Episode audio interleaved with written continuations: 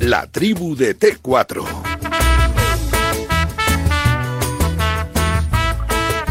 Vamos tarde, como diría aquel, cha- niño, vamos tarde, pero no pasa nada. Si anda entregado los premios nacionales del deporte del 2018 hoy, voy muy pronto. Da tiempo a todo. José Le, buenas tardes. Buenas tardes. Nunca, nunca es tarde si le echas bueno. ¿no? Eso digo yo. La dicha, la dicha. La dicha. La dicha. Nunca es tarde, ¿eh? Nunca es tarde si la dicha, ¿eh? Con D, Eso es. es buena. O llega, si la dicha llega, que sería más correcto. Por la, pues la dicha, la dicha siempre tiene que ser buena. La dicha con Te D. estás liando. Ya, déjalo, Vicente, queda largo.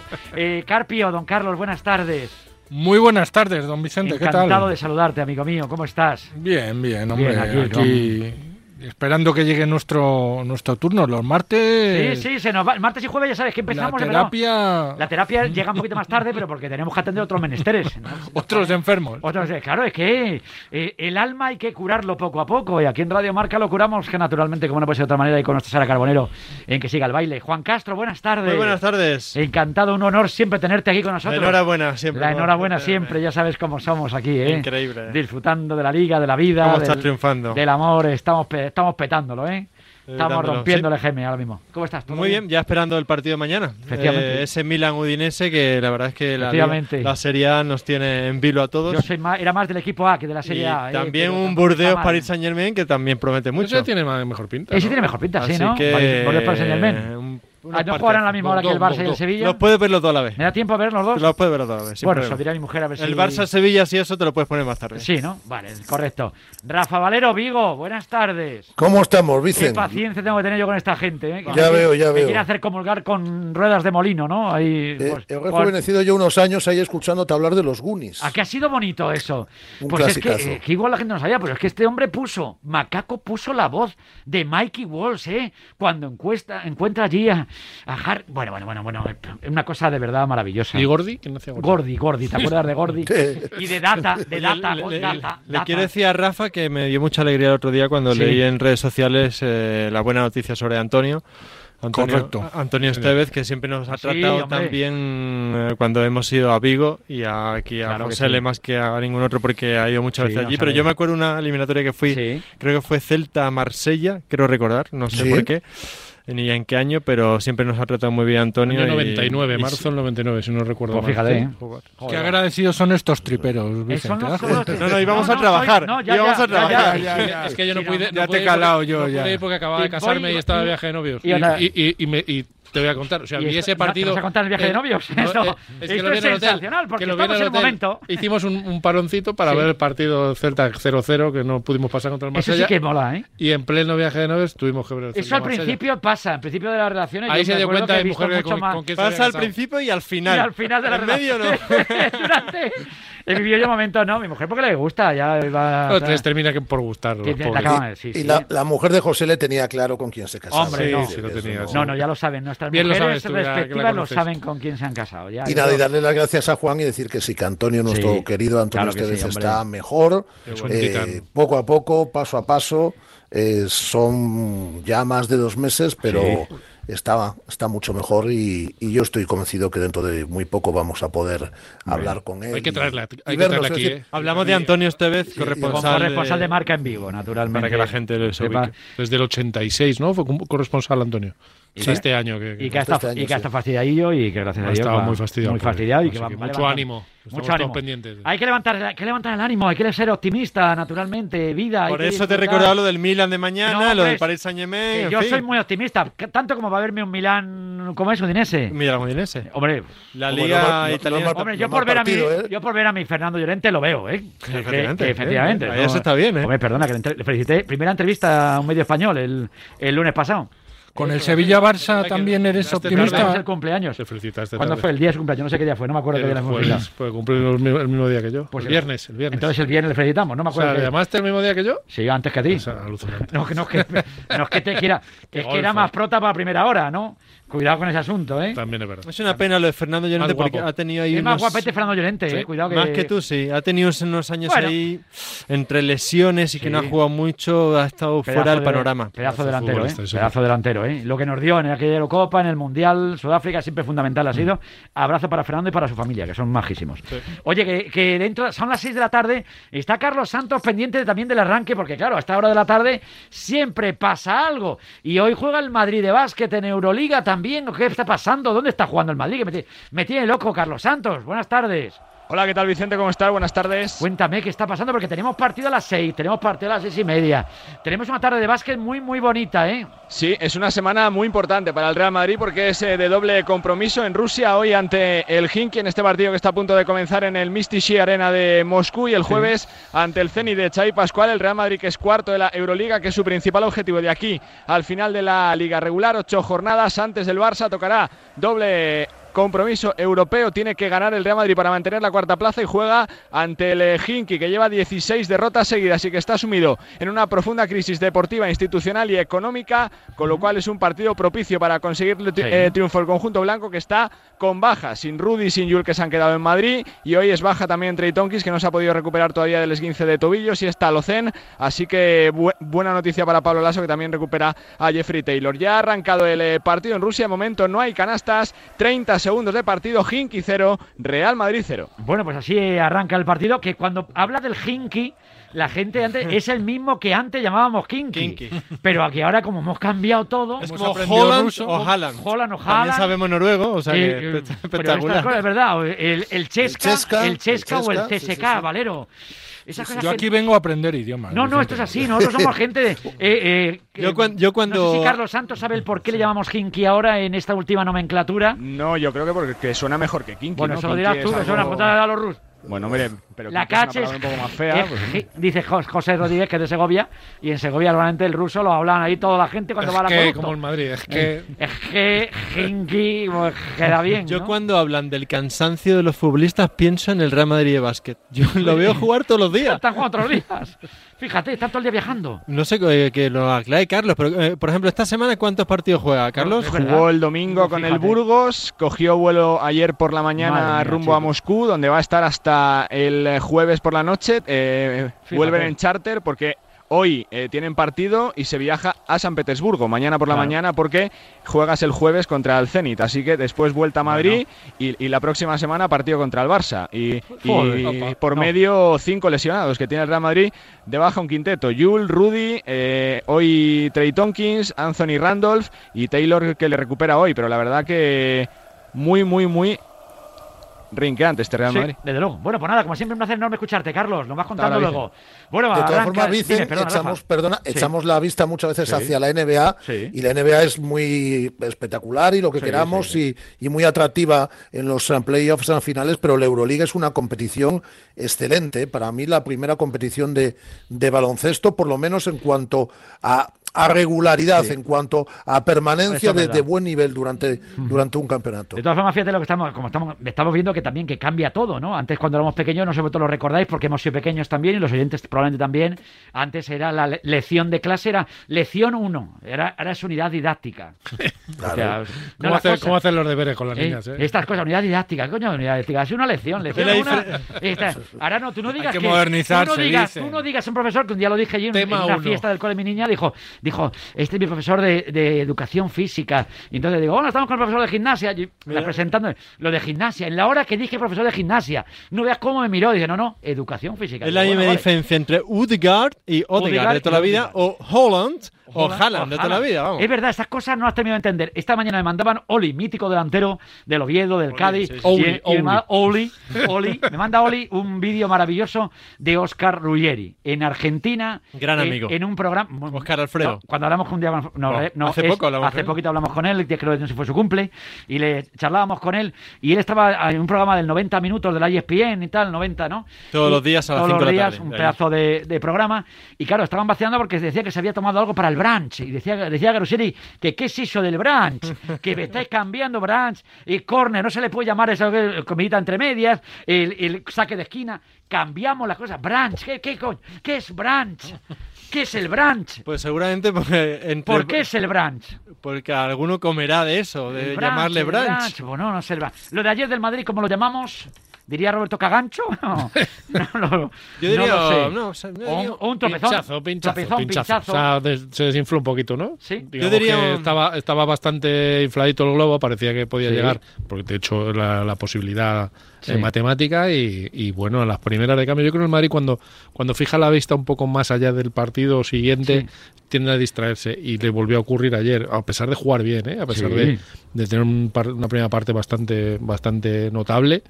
Eh, al final le termina penalizando lo que lo que sufre durante toda la temporada y es esa falta de gol que es acuciante. El, el cambio de sistema de Zidane, que es lo que acusa al equipo, lo hace para tratar de llegar al gol. Y, Y y vuelven a caerle viene- palos a Zidane, que yo no sé, Carlos, cómo lo ves, pero eh, cuando le pregunta a Ricardo Sierra, abrazo para Ricardo Sierra, pedazo de compañero, y qué, bien, y qué bien pregunta Ricardo, por Dios. Empieza a hablar con Ricardo, con Zidane, total, al final descubrimos, claro, que el cambio de, de sistema le perjudicó al Madrid, es verdad. Sí, yo creo. Y le salió mal, oye, y cuando acierta, problema es que ahora nos cargamos a Zidane hoy porque la culpa es suya.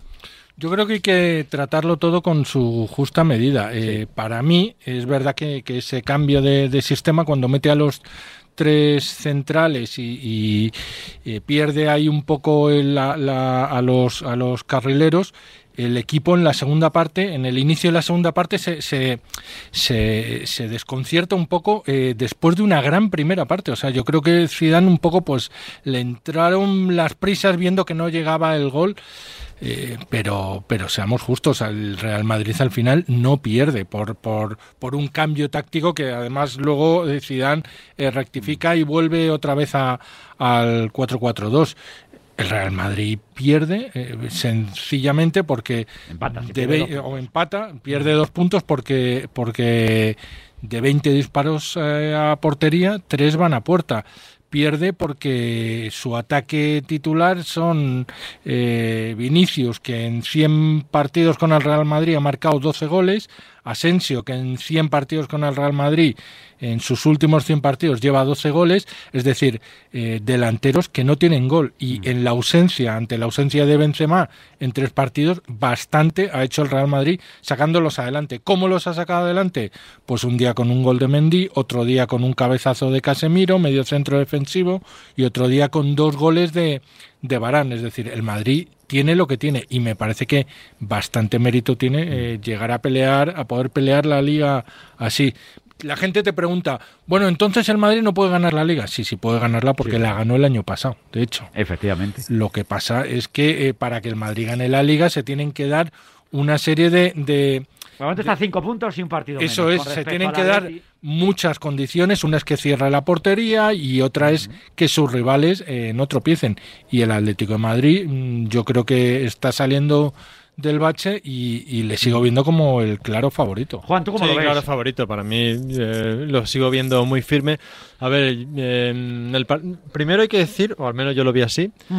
Que el Madrid se mereció ganar, bajo mi Sí, punto de vista. sí, Tanto, sí, es que a, a veces se merece ganar un grande y no lo decimos, pero para mí el Madrid se mereció ganar. Tanto en dominio del juego, si cogemos los 90 minutos, dominó más tiempo, como en oportunidades. Más allá de que no todas fueran a puerta, cierto, pero tuvo oportunidades y el primer, la primera parte hubo un- una parte de la primera parte que fue un asedio. Para mí el Madrid se mereció ganar. Con un buen isco, por cierto, que hay que Sí, decirlo, sí. que cuando no juega bien También lo decimos. lo decimos. Sí, y y luego segundo, lo que segundo, lo, lo segundo que vi es que un día más en la oficina del Real Madrid, de este Real Madrid, en el sentido de que me da la sensación de que es que no le da para más. No digo que no le dé para más con estos jugadores, digo que no le da para más con el momento que tienen algunos jugadores, más las lesiones, obviamente. No le da para más, hombre, le daría para más si tuviera a un Vinicio más goleador, si existiese, a un mejor Asensio, a un, mejor Valverde, aunque lo hizo bien en los minutos que, que jugó, si tuviera recuperados a determinados jugadores, pero me da la sensación de que es que el Madrid no le da para más con lo que ahora mismo hay. Y dicho esto, creo que se mereció ganar ante una Real Sociedad que en la primera parte de la temporada ha sido lo mejor de- del fútbol español, más allá de que luego haya encadenado bastantes resultados negativos. Pero se mereció ganar. El Madrid eh, al final se juega en los últimos minutos no, no tiene ninguna culpa el chaval, pero es que se juega los últimos minutos con Hugo Duro, que a punto estuvo de marcar, por Sí, cierto. sí, sí. Pero que nadie esperaba en ese contexto que el Madrid se estuviese jugando la posibilidad de engancharse a la liga con Hugo Duro. No digo que sea la culpa de alguien, ¿eh? digo Es que eh, la realidad es lo que hay. O sea, si dices, el Madrid acaba el partido eh, con Hugo Duro, Vinicius, Rodrigo, eh, empieza con Isco, con Asensio y con eh, Mariano, mientras la Real te juega con Oyarzábal, con David Silva, campeón del mundo, con Isaac. Pero la gente en paga su, fu- goleadora, su dices, frustración con, claro. con, con Zidane. O sea, parece que joder, se ha equivocado, ha perdido el partido él. No, ya. No sé si viniera, Rafa si viniera Rafa otro, otro entrenador, bastante, Claro. bastante No, no. está Tiene- haciendo Zidane. Rafa. Zidane tiene lo que tiene, ¿no? Tiene, tiene un problema de gol el Real Madrid y es evidente, porque yo creo que tiene más fútbol del que eh, muchas veces se le, se le puede criticar, Es decir, eh, ayer hace méritos eh, para, eh, para, poner, para ponerse por delante en el, en el marcador, pero tiene un, problema serio de gol y cuando no está Benzema ese el problema aún es más acu- acuciante, ¿no? Decir, yo creo que es evidente, yo creo que muchas veces, y estoy muy de acuerdo, ¿no?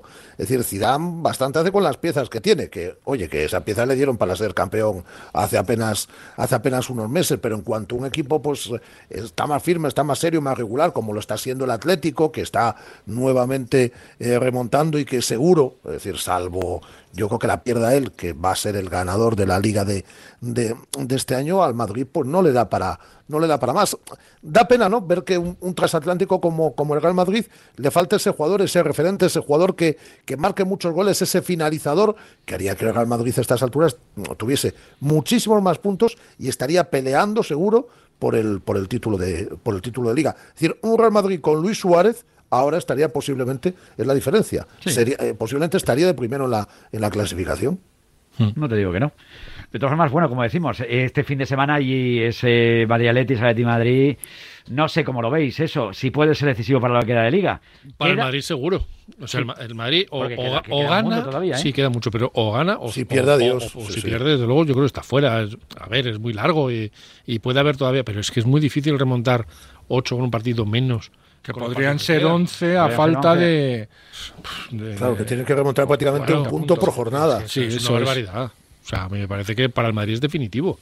Pero ahora, el Madrid es muy capaz de ganar en, en el Wanda. De hecho, contra el equipo de Simeone, las últimas temporadas ha mostrado bastante, bastante buena línea, bastante buen juego. Así que vamos a ver lo que pasa en el derby. Bueno, también pasan muchas cosas hoy en la capital del Turia, en Valencia, ¿eh? Tenemos ahí un señor que no sabemos si se va a hacer cargo, que es tipo príncipe de Zamundia, que te acuerdas que ya sé, me tiene loco, a mí me tiene loco lo que está pasando en Valencia. Suena un poco a broma. ¿eh? Suena un poco complicado y Javi Lázaro y los compañeros de Radio Marca en Valencia están al pie del cañón, como no puede ser de otra manera, y preocupados, como tampoco puede ser de otra manera. Javi Lázaro, buenas tardes. Muy buenas tardes, Vicente Ortega. Mira que había quedado yo contigo para mañana. Digo, al final vas a entrar en la tertulia hoy. ¿eh?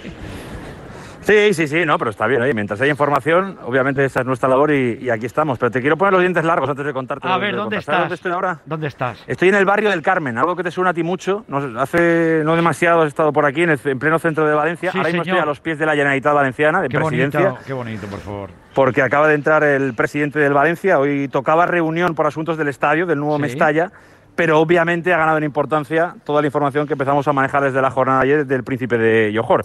Eh, en resumen, por, por, Príncipe por de expli- Johor, de momento, de momento la peña no sabía dónde estabas de Johor.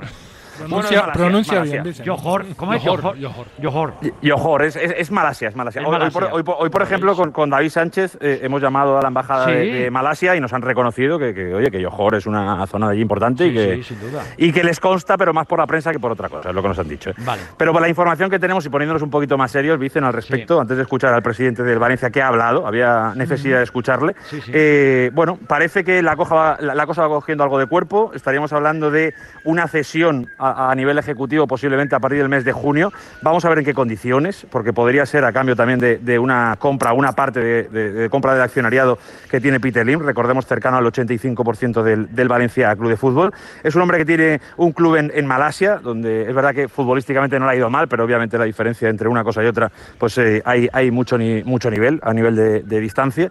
Y, bueno, vamos a ver, vamos a ver. Todo nace ayer después de, esas informaciones que muchos de los oyentes habrán visto a través de las redes sociales, hablando del Valencia, hablando de la importancia del club histórico que es, de, de- lo que supone para el futuro.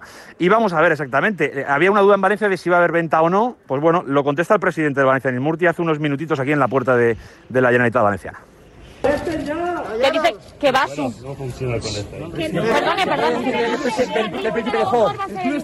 Por favor, por favor. No te tires encima. Pregunto. Oye, no, no, no está en ¿Qué? príncipe yo Jordo venía al Valencia.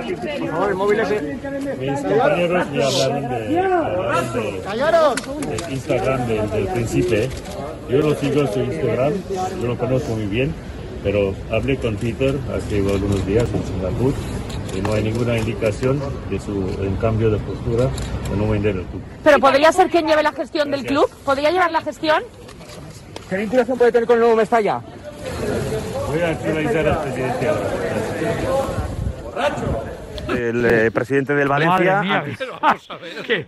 La última declaración ha sido la- contundente. menos guapo le han llamado de todo. Sí, sí, sí, Lázaro. eh, te, te- te lo iba a explicar ahora. Sí, por Obviamente esta reunión est- estaba marcada a las 6 de la tarde, era Vox Populi. En Valencia ya sabes que hay muchos grupos de opinión que están Sí, en contra sí. De, de Meriton y obviamente en lo que ha sido ese turno de, de pregunta que estaba previsto eh, con, con la prensa, pues se ha sumado a la gente aquí en la calle y, y obviamente pues le han dedicado algunas palabras no muy cómodas de escuchar para el presidente de Valencia y casi mejor no reproducir en este horario, pero por eso ha sido hasta un poco incómodo el Sí. turno de, de pregunta, pero, pero lo cierto es que ha contestado que no está el club en venta y cuando le han preguntado por la posibilidad de la gestión, no ha contestado, que eso por lo menos hay que dejarlo como detalle, no ha contestado al respecto de la figura de el príncipe de Johor. Y a ti personalmente, como hombre que sigues la actualidad del Valencia en tantos años, eh, Lázaro, lo del príncipe este ahora.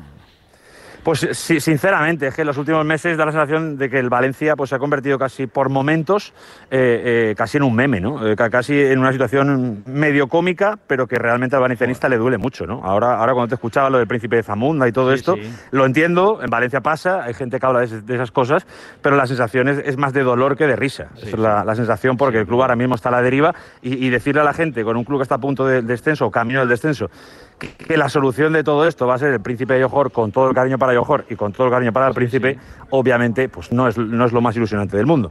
Pero bueno, vamos a ver, yo creo que todavía no hay que precipitarse, creo que hay que tener más información, nos falta información yo creo Sí, que a todos, vamos a ver exactamente qué hay de realidad en todo esto al final de la película, pero obviamente preocupar, preocupa porque, porque no parece que sea la solución que necesita un club como el Valencia. El príncipe de Ojora, amigo de Peter Lin en principio, y, y, bueno, decía que no cambiará el escudo o la tradición del club. Bueno, no sé. Eh, habrá que esperar. Pero también cuando recuerdo cuando llegó, digo, eh, cuando que- llegó que- Lin, que aquello apar- parecía bienvenido Mr. Marshall y aquello Por era- eso, por eso, por eso. Y mira, al Mira, final, yo, yo he hecho Javi. un programa a nivel local, Vicen, donde eh, eh, el título que le he puesto es Respeten al Valencia Club de Fútbol. Me parece bien. Lázaro, aquí- y Lázaro, una aquí pregunta, hay- una pregunta que quería hacerle a Lázaro. ¿Qué ventajas eh, o qué beneficio puede tener LIM teniendo la propiedad y dejando las manos ejecutivas a otro? Es que no lo entiendo.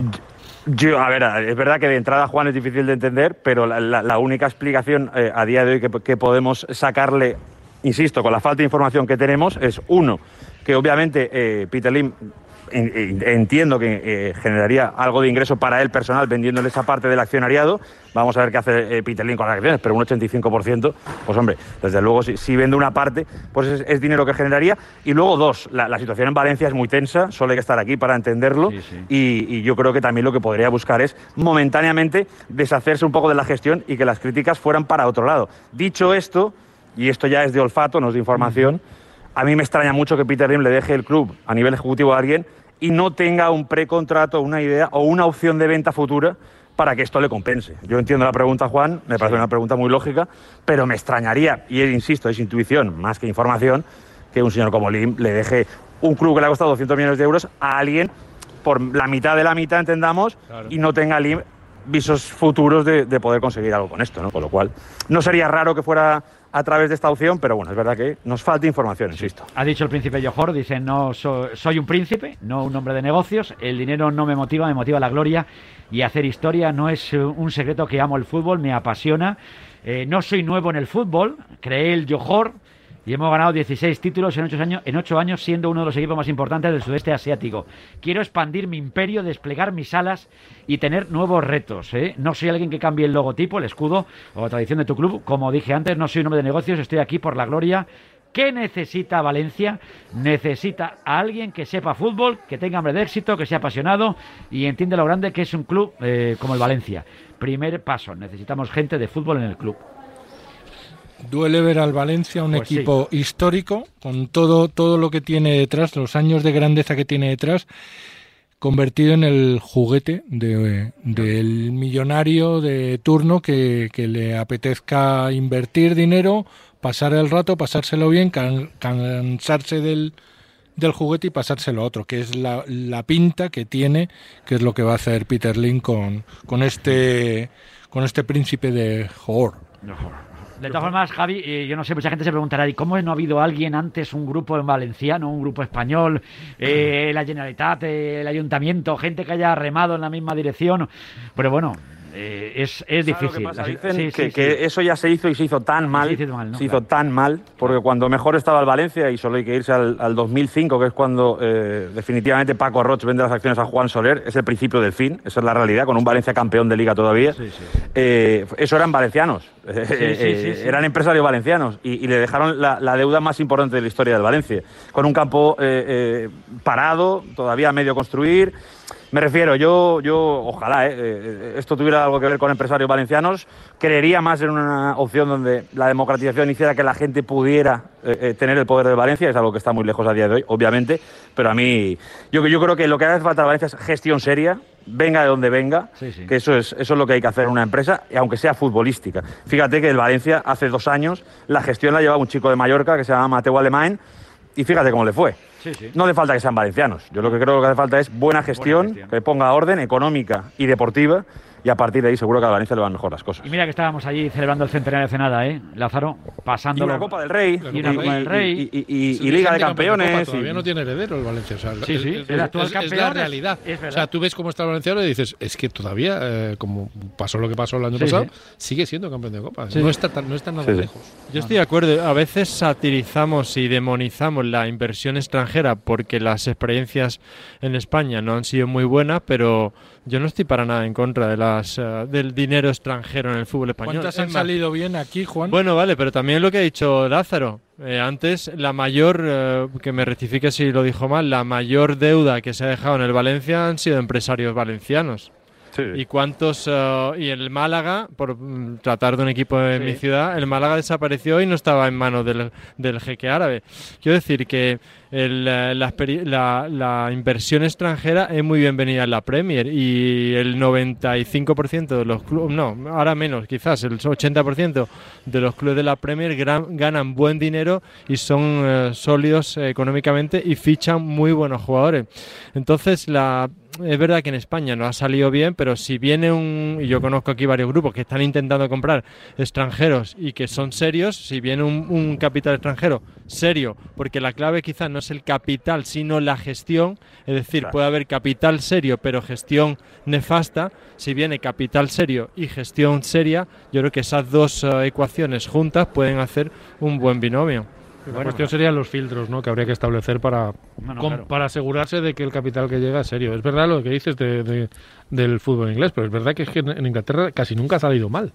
Eh, cuando ha Por salido eso- mal, ha habido cambio de propiedad, se ha vendido con mucha más facilidad que aquí. Aquí parece que es como que se compra un poco el El juguete. United ha tenido un tramito por el desierto importante. Sí, sí, sí. Hasta que, Sí, pero- hasta pero que ha la- tirado para arriba otra vez. ¿eh? Pero la sensación que tengo yo es que los empresarios serios han caído todos en la Premier y aquí han caído todos los cantamañanas en la Liga Española. Porque en la Premier se gana mucho más dinero. ¿eh? Claro. Pero no, no- no es casualidad, ¿eh? O sea, el- el- la importancia del dinero y de lo que genera un país como, como bueno, más como el Reino Unido que, que- que la propia Sí, sí. Inglaterra, a nivel de televisión, a nivel de merchandising, a nivel de consumo, bueno, solo están los datos ahí, solo que al final, pues, si generas dinero y más negocio, el, el empresario más contento y con más opciones de invertir también. Y luego, aparte, lógicamente, todo eso se suma a la mala situación eh, deportiva del equipo. Claro, no se ha reforza- reforzado como, como Dios manda. Y el otro día leíamos. Se ha debilitado, al y la imagen de Paulista rompiendo a llorar cuando le preguntan por el descenso a Lázaro, se te ponían los pelos de punta, Tremenda. ¿eh? Un tipo con una Es tremenda, es tremenda, es por- por- tremenda, porque es- tre- tremendo. Claro, es, que es de esos futbolistas, dicen que, que, que sabe lo que ha sido el antes y el después y que ha visto la transición y que, y que salen al campo con, con el objetivo de, vale, ya hemos tocado la tecla, esto ya va en serio, porque lo de Getafe fue un poco así, el equipo venía de ganar el último día sufriendo un poco contra el Celta, pero bueno, ya eran seis puntos con el descenso, ya empezaba a coger algo de confianza, eh, a pesar de no haber hecho gran fútbol, y el otro día pues te vuelven a pintar la cara, además de forma justa más allá de, de lo que sucediera con el tema arbitral. Fíjate, Eh, Lázaro- pues yo, yo creo que ese, esa es la- ese es el sentimiento de Paulista. Es el, el de, el de- el de- pero, pero de verdad el Valencia está en estas, de verdad hemos caído en estas. Pues sí, efectivamente el Valencia está en esas. Fíjate, Lázaro, la ironía de, digamos, en términos valencianistas, eh, que el otro día Pablo Longoria, que hace poquito era director deportivo con, con Matú Alemani, ¿no? Era director deportivo, secretario técnico, llámalo X, ahora es presidente. Fue colaborador de Radio Marca también, ¿eh? Sí, sí, yo lo recuerdo mucho. Sí, sí, y te, y te voy, a, y te voy a decir Es de presidente, la digo, para que lo- lo- los oyentes, si no lo saben, es presidente del Marsella. Presidente, no es ni. O sea, presidente. Que también es verdad He, que he es de reconocer que cuando me lo contaban el sábado, no, digo, no puede Sí, ser. digo, no podía será, ser, no. será- será coyuntural, momentáneo. No, no, no, no, se queda, se queda. Digo, ¿cómo? Sí, sí, sí. Pues fíjate, pues así la vida, desde luego. Es uno de los grandes ¿eh? del fútbol francés. Sí, sí, desde luego. El sí. segundo, ¿no? Sí, Diría. eh, hombre, en- términos de afición, clásico, yo diría ¿no? que el primero. El clásico. términos que le echan por ir a por la copa, gana la copa. Sí, sí. Para que veas. Ahora, Lázaro, que te perdí ahí un poco. Javi, Ay, es que creo que me. ahora sí te, Estoy ahí, te escuchamos, te escuchamos, te escuchamos. Ah, sí, no, que te iba a decir, fí- fí- fí- fíjate la, la ironía de la vida también. No. La ironía de la vida también con Marcelino, que lo echan por ganar la copa y fíjate que puede ganar tres copas del tirón. La del Valencia y dos de forma consecutiva con el Athletic Club de Bilbao. Si le va bien el jueves, obviamente ante el Levante. O sea, que la ironía podría hacer que Marcelino gane tres copas seguidas.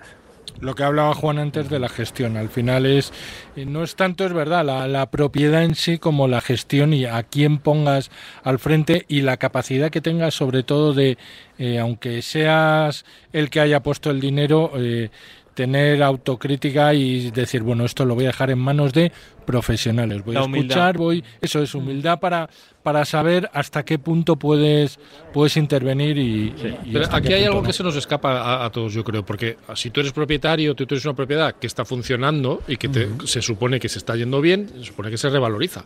O sea, lo lógico eh, es no tomar decisiones que puedan perjudicarla y pueda Pero la tentación de intervenir, eh, José, es muy Ya, grande. ¿eh? Pero, pero al final dices, esto está funcionando, esto hemos ganado una copa, está creciendo. Eh, pa- no- no- hay algo que se me escapa en las decisiones del IM, porque al final, si, si todos tus jugadores, que al final eh, tu plantilla es tu patrimonio y el, el club son los jugadores fundamentalmente, eh, eh, empieza a perder, pierdes valor. O sea, no entiendo. Eh, hay, hay algo ahí que digo, aquí no, no, no me cuadra, por algún lado no me sí. cuadra. No, desde luego. Lázaro, remata si quieres. No quieres. No Vale. quiere. Vale. Bueno, pues ahí lo que está ocurriendo en Valencia y así lo hemos comentado con nuestro compañero Javier Lázaro en la capital del Turia, con esas palabras y con esa gente pues muy enfadada también, eh, diciendo cosas gordas, gordas al señor Lim, nat- naturalmente. Así que, bueno. mm, de entender lo- las Dímelo. propiedades de los clubes, y Sí. es que el, ne- el negocio está en los jugadores, en fichar bien y, eh, eh, Y a- vender a ser mejor. posible económico y vender mejor. Algo que, por ejemplo, el Sevilla tiene al maestro en todo esto, ¿no? Que es, que es Monchi. Es decir, que cada año cambia un montón de jugadores, hace mejores equipos, gana dinero por el camino del club. Bueno, pues eh, de eso se trata el negocio del fútbol. Va más allá de otros que se puede ir también, ¿eh? pero el negocio principal del fútbol está en fichar eh, bien, a ser posible económico y vender más caro. Es decir, Pues eso, es el negocio, desde luego sí.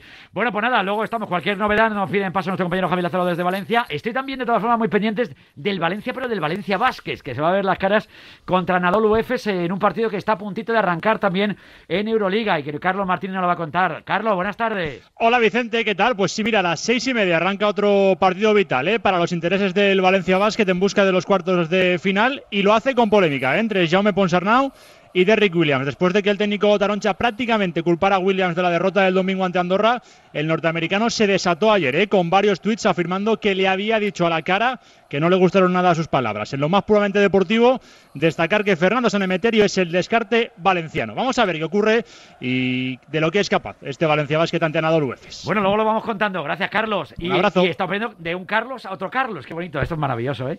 Carlos Santos, ¿cómo le van las cosas al Real Madrid contra el Hinky o Kinky? De momento difícil de ver el partido. ¿eh? Se está haciendo un poquito de bola, poquito ritmo, un poquita clarividencia en el Real Madrid que ahora pierde de dos. Ha ido ganando hasta de cuatro en el primer periodo. Lo iguala Fabián Coser con un ganchito con la zurda cuando quedan 6.56 para que termine la la primera parte, el segundo cuarto, domina Tavares con 6 puntos, 4 rebotes y 2 tapones, pero responde el ex del Real Madrid, Jordan Mickey, igualdad total en el marcador que lo rompe ahora con un triple Eric McCollum, 6.40 para llegar al descanso, 25 Hinky, 22 Real Madrid. Me había venido yo arriba con la canasta de coser, ya saben, ayer maestros de la costura eliminaron a Javier, a Javier Cortés, que era el dirigente del Levante, es por hilarlo todo, de verdad, es que da Estás, gloria. vamos, Estoy todo el día estás a todas, es estás que a estoy todas. hilándolo, ¿eh? Y allí es coser y cantar todos, empezar. Por el momento con coser, la, la canasta está bien, pero luego el cantar ya venía el otro y ha sido el del mío Cid, que nos la ha liado, el tío con un triple. Bueno, Joder, madre mía. 6 y 21 minutos, mucha cultura a esta hora de la tarde aquí en Radio Marca. Necesitamos descansar.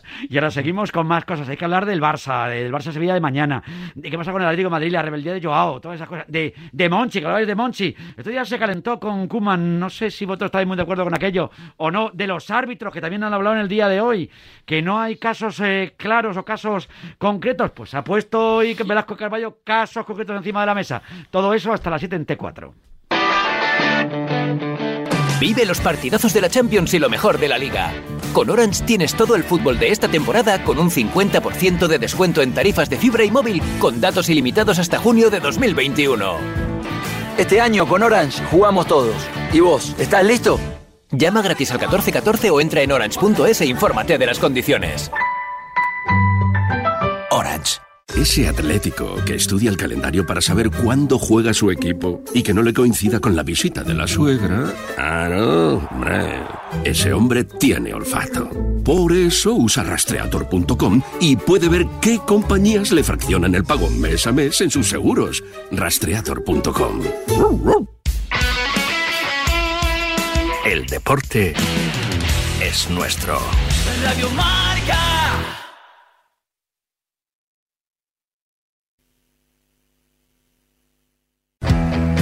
En este anuncio te vamos a demostrar que una buena noticia puede caber en 20 segundos. Llévate el Range Rover Evoque con nuestro renting desde 350 euros al mes. Descubre su equipamiento extra y todas las ventajas del renting. Descúbralo en Bruselas Motor, calle San Romualdo 15, Madrid. Teléfono 91 327 3939. En Ciudad del Automóvil de Leganés, busques el vehículo que busques, lo tenemos con toda seguridad. Todo está preparado para que vuelvas a conducir tus sueños. Todas las marcas de vehículos nuevos concentrados en un mismo sitio para que no tengas que hacer desplazamientos innecesarios. Más de 15.000 vehículos de ocasión a tu disposición. Te esperamos. Más información en ciudadelautomóvil.es. Radio Marca. Soy merengue, pero sea un equipo se tiene que merecer ganar la Champions es el Atlético de Madrid. Aupa Atleti. Pues el Zaragoza no tiene goleador, fíjate tú. Qué cosas, ¿no? Son eh, una semifinal muy deportiva, sí. Gol de Joao Félix, el peor jugador del mundo. Ya dije el otro día que Pablo está vendiendo humo. Humo. Vale, saludos a todos los visionarios que ya veían a, al Atleti con la copa que se le debe, que no sé quién le debe nada al Atleti.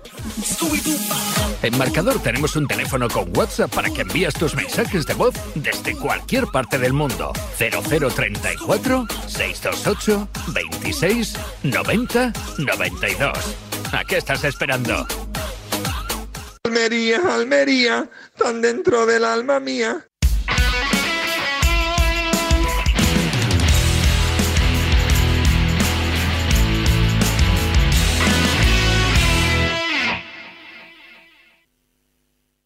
A través de la aplicación de Securitas Direct en tu móvil podrás pedir ayuda en caso de emergencia estés donde estés. Nuestros expertos recibirán tu localización exacta para enviarte la ayuda que necesites y te acompañarán en todo momento. Porque cuando confías en Securitas Direct, cuentas con protección total, dentro y fuera de casa. Llámanos al 900-103-104 o calcula online en securitasdirect.es. Securitas Direct, expertos en seguridad. Boris Johnson ha anunciado que va a haber público en los estadios de Reino Hay Unido. partir contenidos del deportivos que solo encontrarás en el partidazo de Cope. Hola Alcalá, muy buena. ¿Qué tal Juanma? La noticia derivada de esta es que si continúa la mejoría notable en todos los indicadores, la Liga Española pedirá al Gobierno de España la que permita público en estadios de primera y segunda división en las dos o tres últimas jornadas de Liga. De lunes a viernes, de once y media de la noche a una y media de la madrugada, Juanma Castaño y su equipo consiguen que te acuestes cada día sabiendo todo lo que pasa pasa en el deporte. El partidazo de Cope y Radio Marca. Lo damos todo. En Radio Marca.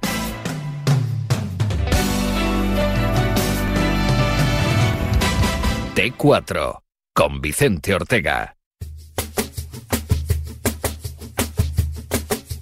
La tribu de T4. Estos gabachos le pueden llamar al coche Fernando Alonso de cualquier manera, porque son muy raros. Mirar si son raros. Que al, al pan le llamen pain, vale, va, es parecido. Al vino le llamen vin, vale, también es parecido. Pero al queso, viendo que es queso, queso que le llamen fromage, mira si son raros, ¿eh? Buenas tardes, Radio Marca. Buenas tardes. Ay, el cántaro de la lechera, hacer puñetas se le cayó a vuestro compañero ahí en bucle todo el día. que si ganaban y ganaban el derby que ponía el líder. Bueno, ya estabais hasta campeones del Champions. No pasa nada, ¿eh? Eh, con el derby, gane quien gane. Eh, si se rompe ese cántaro también, lo llenaremos de jalas y Mbappé. Hola, buenas tardes, Radio Marca. Buenas tardes, hombre.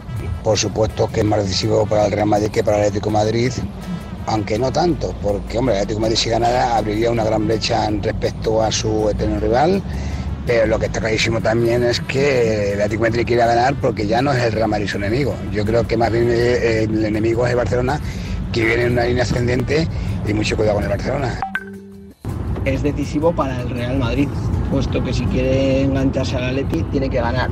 El empate daría un gran paso al Atleti para ser campeón, la victoria casi casi casi lo deja como campeón y la victoria del Madrid se abriría muchísimo la liga.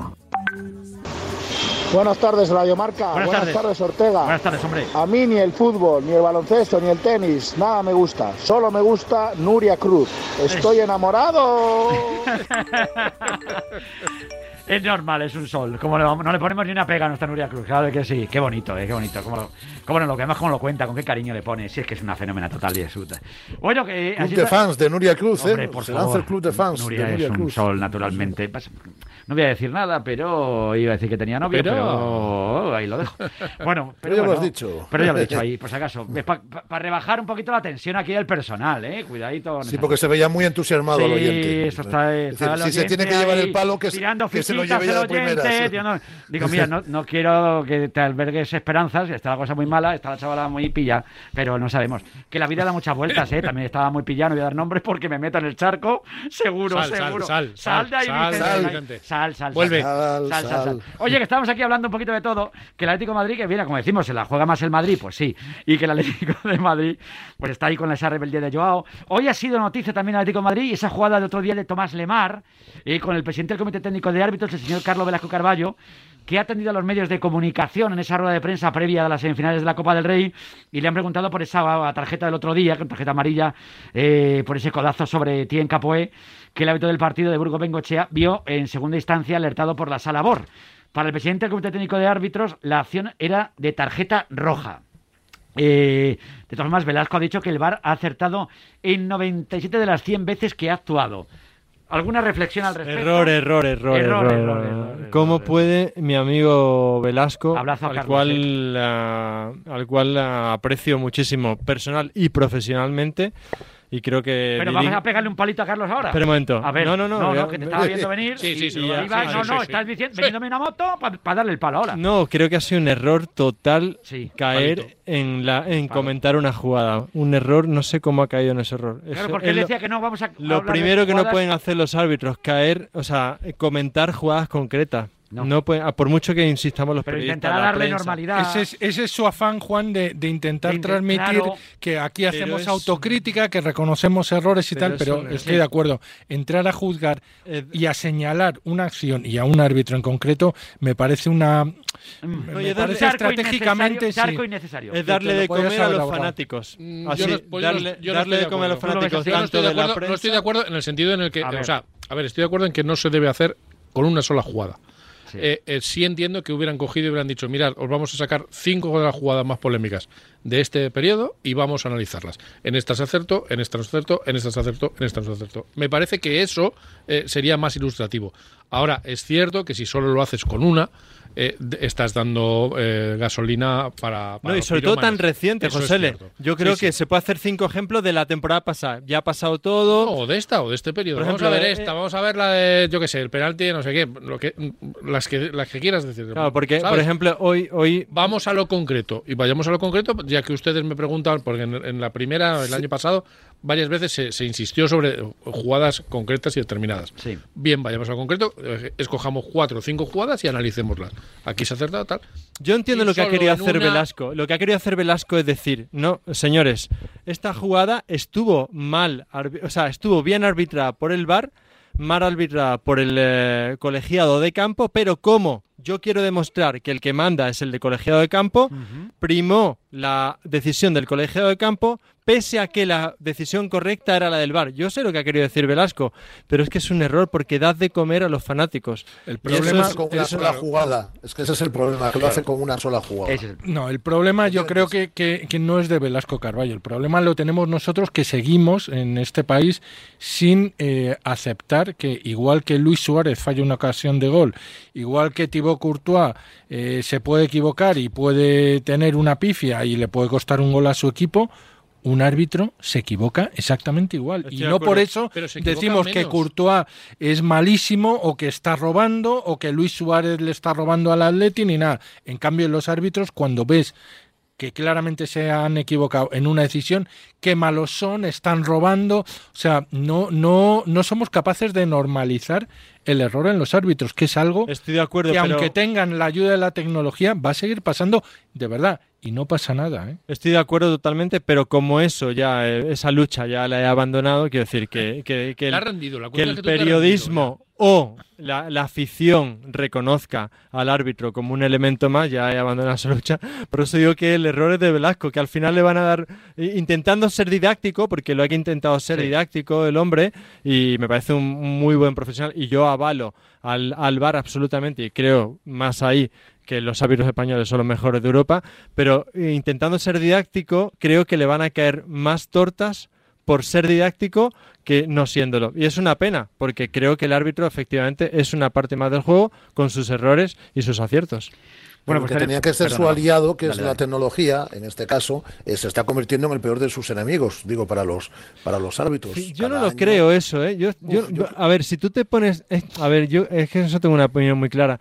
El VAR acierta mucho más que, que erra. Sí, señor. Muchísimo más. Lo que pasa es creo que solo cada nos se equivoca más. ¿Eh? Es decir, a mí el primer año Yo me creo parece que que, estuvo no, fan- que solo nos, no- solo nos fijamos en los errores, pero es que el VAR acierta muchísimo. muchos ¿Tú sabes cuántos, evita muchos- cuántos fuera de juego, injustas. cuántos fuera de Sí, juego eh, es correctos ha arbitrado el VAR? Muchísimos. Si es que dan los datos. Rafa, yo creo que lo que pasa es que cuando eh, no es una jugada taxativa y queda al criterio del árbitro, si el criterio del árbitro no coincide con nuestro criterio, es el equivocado automáticamente. Claro, o sea, sí, sí, claro. no, no aceptamos decir, bueno, eh, es una jugada, lo típico que ellos de una jugada de grises, interpretable.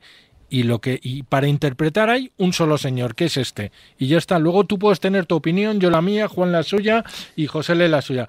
Pero la interpretación que vale es la del árbitro. Y punto. Pero es que nos gusta más un, un escándalo arbitral que... que, que- Hombre, que- Carlos, eso está claro, pero eso, eso lo llevamos en el ADN. Pero digo que, independientemente de eso, y estoy de acuerdo eh, con todo lo que habéis dicho, pero digo, ¿no os da la impresión de que está generando cada año más debate el VAR?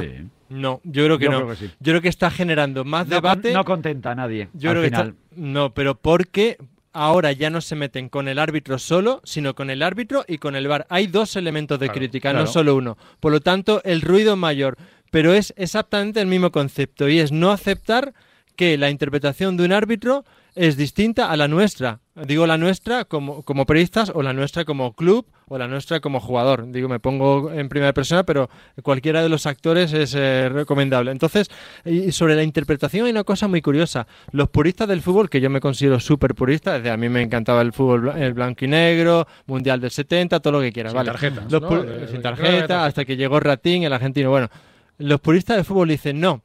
Eh, el fuera de juego no puede ser que por dos centímetros ahora se dirima un fuera de juego. Pero entonces, ento- entonces, señores puristas, estamos metiendo más interpretación en el, en el, eh, en el arbitraje. Si lo que queremos es no interpretación y es blanco-negro, y lo que el VAR da es blanco-negro, aunque sea por dos centímetros, no metamos más interpretación. Si el VAR nos da, es una herramienta, una herramienta que en lo fuera de juego es matemática, sí o no. No Solo por eso ya estoy a favor del VAR de forma radical. Solo por el tema de los fuera de juego. ¿Cuánto tiempo llevamos con el bar? Eh, Desde el Mundial tres de Rusia, temporadas. tres temporadas. ¿No? Y, y- Esta es la tercera. o sea, Sí, tercera esta. y todavía vemos a los jugadores que se dirigen a- al árbitro diciendo, pero míralo, vete a mirarlo. Pero, pero a ver, eh, si lo miran todo, si se revisan todas las jugadas, si no le avisan por el pinganillo es porque ya lo han visto y consideran que no hay nada. Sí, es que, eh, de verdad, o sea, es que no queremos entenderlo. Y los primeros, Pero los eso José, le forma parte de la, de la Claro. mala de la mala educación en cuanto al reglamento Depo- que tienen los futbolistas. claro, No, futbolistas, ojo, y periodistas, y no, no, periodistas, todos, No, no, no, todos, todos. Eh, es que no entiendo cómo no se va a verlo. Pues porque sí. el señor que lo ha visto en la tele y- y ha visto que era clarísimo que no hace falta verlo. Y ya está. Es que no hay más. El fuera de juego no hay que ir a verlos. Y todavía hay gente que sigue diciendo, no, no, vete a verlo que no es fuera de Pero- juego, hombre, por favor. Pero es que cada, cada temporada hay cambios en la, en la reglamentación y llegamos a la jornada decimoquinta y hay algunos que están que se siguen rigiendo por el reglamento de la temporada anterior que se lo aprendieron aún hace 15 días. Es decir, van con, con un reglamento de retraso. Y efectivamente meto en el saco a eh, futbolistas, periodistas y entrenadores también. Yo sobre todo meto a periodistas. Yo ahí me hago mucha autocrítica porque creo que estamos confundiendo mucho a la gente. Sí, Se pero- dice, pero no, la- el criterio de las manos cambia cada dos minutos. A ver, el criterio de la las manos son muy interpretativas. Ya no vale solo el tema de la intención. Antes salvo, se decía- salvo en el caso de los delanteros, que solo con Vale, que la toque ya está anulado. Sí, aunque ahora se, ha- se introdujo una nueva, pero bueno, sí. Atiza un poco, pero, Sí, pero, al final. eh, al final es eso. Pero eh, eh, al final eh, la interpretación siempre va a existir. Igual que en el periodismo existe la interpretación, en el arbitraje existe la interpretación y debe seguir existiendo la interpretación. Entonces no es que cambie la regla, es que un árbitro interpreta de una forma eh, una cosa y otra ligeramente de otra. Obviamente, si cambia la interpretación de blanco a negro, entonces sí hay un fallo. Pero si cambia dos centímetros, es que es interpretación. Es que el arbitraje siempre va a ser interpretación. Siempre nos vamos a quejar de la interpretación de los árbitros porque al final no aceptamos que el árbitro pite una cosa diferente a la que nosotros opinamos. Esa es la, esa es la única verdad. No, no, desde luego que sí. Pero bueno, vamos a ver qué pasa porque tenemos, como decimos, una jornada por delante espectacular. Primero la Copa del Rey, porque estamos hablando ya de lo que va a pasar el fin de semana, pero es que mañana se juega la semifinal, primera semifinal, partido de vuelta entre Sevilla y el Barça. El Sevilla que tiene dos goles de ventaja con respecto al Barcelona. Y vamos a ver mañana qué Barça vemos. Un Barça que lo que va de 2021 va líder, ¿eh? Lo ha hecho mejor que ninguno en cuanto a número de puntos y demás. Y mañana hay que ver a ver si llega Pedri, no llega Pedri. Yo no Por sé cierto, sería cómo- la, lesión más corta de la historia. Te iba a decir, digo, o sea, tenía para dos semanas y a para dos jugar semanas y va a dos jugar- días después. Tiene- Tremendo, ¿eh? Eh, yo no, bueno, es que ahora mismo no entiendo nada de lo que pasa en Barcelona, de ningún momento, de nada de lo que está pasando. En, en general, En general pasan cosas Valero, muy yo- raras. ¿qué pasa Como ahí en para Barcelona? entender lesiones. Entiendo lesiones para- ahí. Si últimamente vemos un parte para entender médico, lesiones. pero ¿te has visto los partes médicos de ahora? Eso es una locura. Sí que eso es una locura. Yo no entiendo nada Sí, ya. Cuando lo los hay, ¿eh? ya no hay Cuando- ya es los hay, que, muchos que muchos directamente ya ni sacan el, el parte médico. Es No- que hay no jugadores tener. que no quieren no ya quieren, que que no me quieren, parece, me parece también respetable, cuidado, que cada uno me pasa que bueno, que para nosotros nos fastidia naturalmente. No, están en su derecho, ¿eh? De también quiere saber si va a no- jugar su futbolista o no va a jugar, pero bueno, que mañana veremos a ver qué ocurre, pero el Barça también hay que ver qué imagen va a dar. Eh, el otro día se enfadó mucho Monchi con el, No has- con el bueno de Kuman y, y el bueno de Kuman entre comillas, cuidado, que porque decía, le- bueno, llamó llorón, o se, o se le leyó en la... Se calentó mucho Monchi, mira que yo soy de Monchi, se calentó un poquito en la grada. Carpio. Bueno, cuando estás en la grada, ¿no?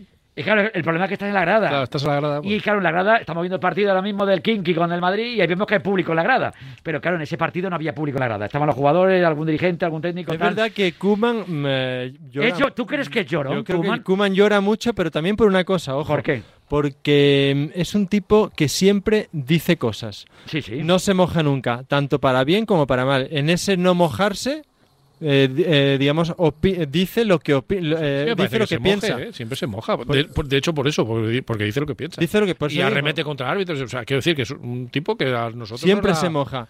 Entonces, en ese decir lo que piensa, pues a veces eh, muchos técnicos eh, no dicen lo que piensan, por lo tanto no lloran.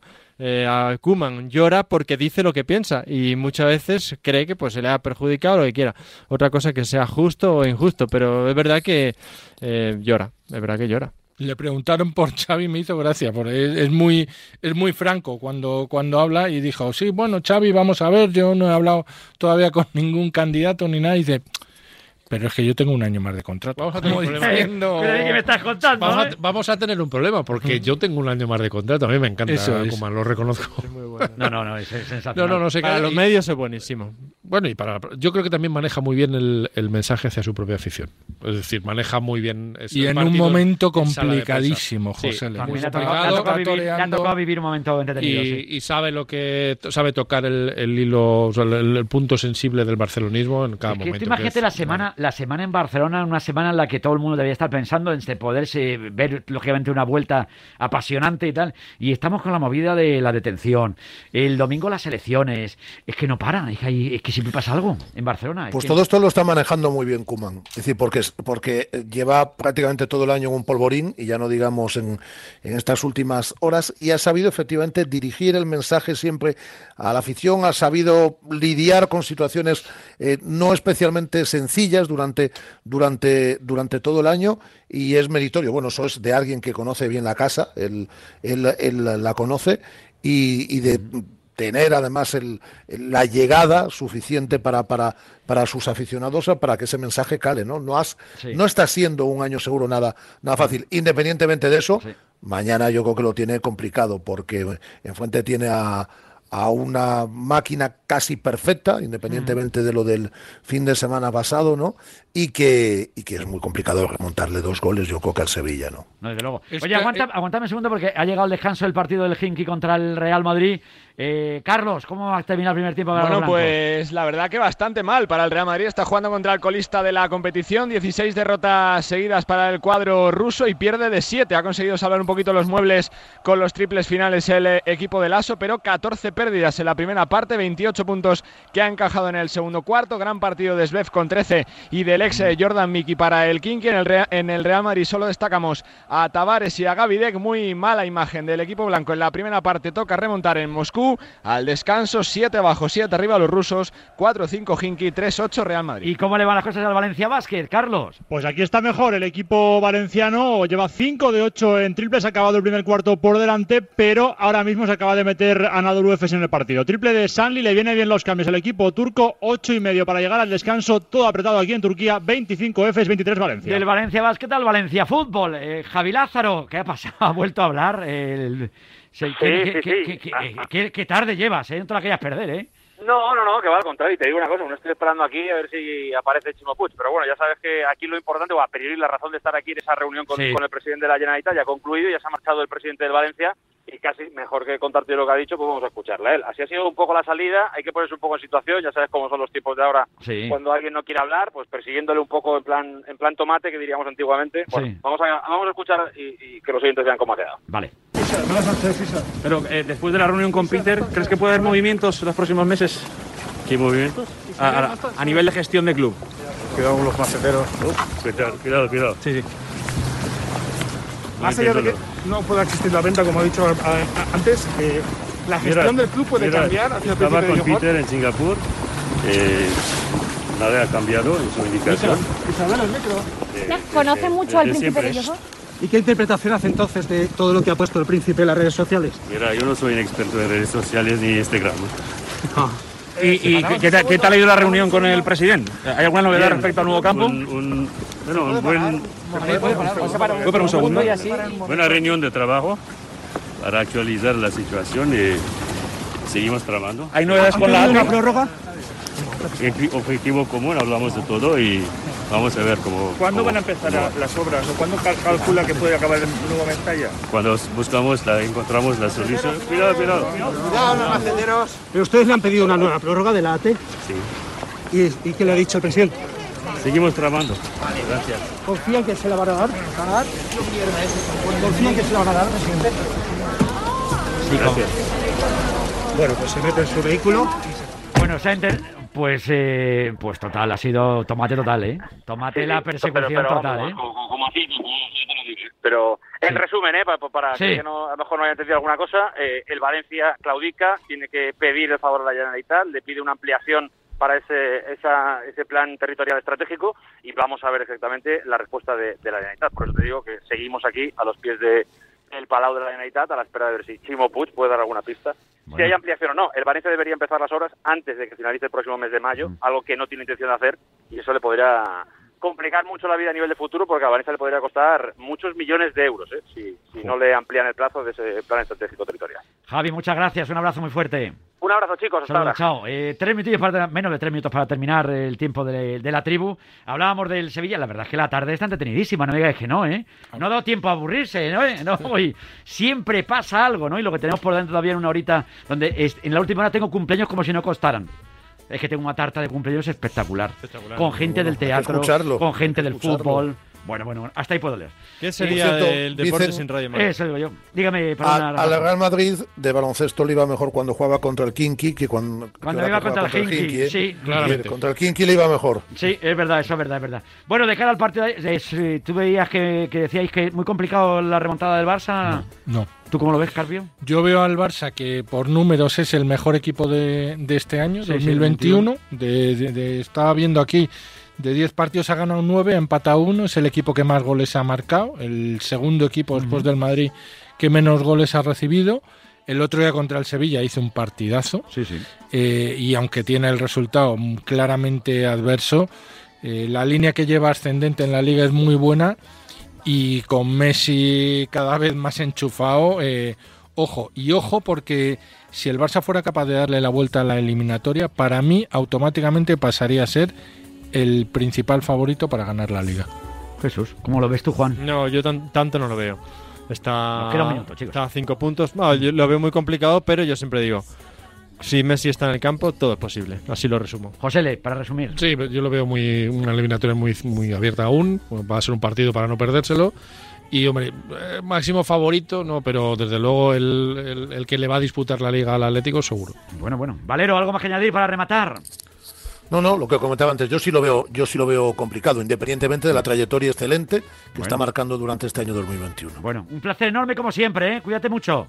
Un placer. Y tengo una mala noticia, el Milan Udinese coincide con el Barça Sevilla mañana. ¿eh? Pues ya un abrazo, disgusto, un abrazo. le mando un abrazo a Fernando Llorente porque lo, veo- grabado, lo Ibra, grabado, lo veo grabado. mándale a Ibra un- Le veo un saludo grabado. que y nos a Ibra escucha también. A Telefón. Y un abrazo muy fuerte, José, muchas gracias. Un ¿eh? Gracias, Carpio. Un placer Cuídate, enorme. Vicen. Señores, como siempre, un placer enorme. Llegamos a las 7 de la tarde, estamos en T4, estamos en Radio Marca.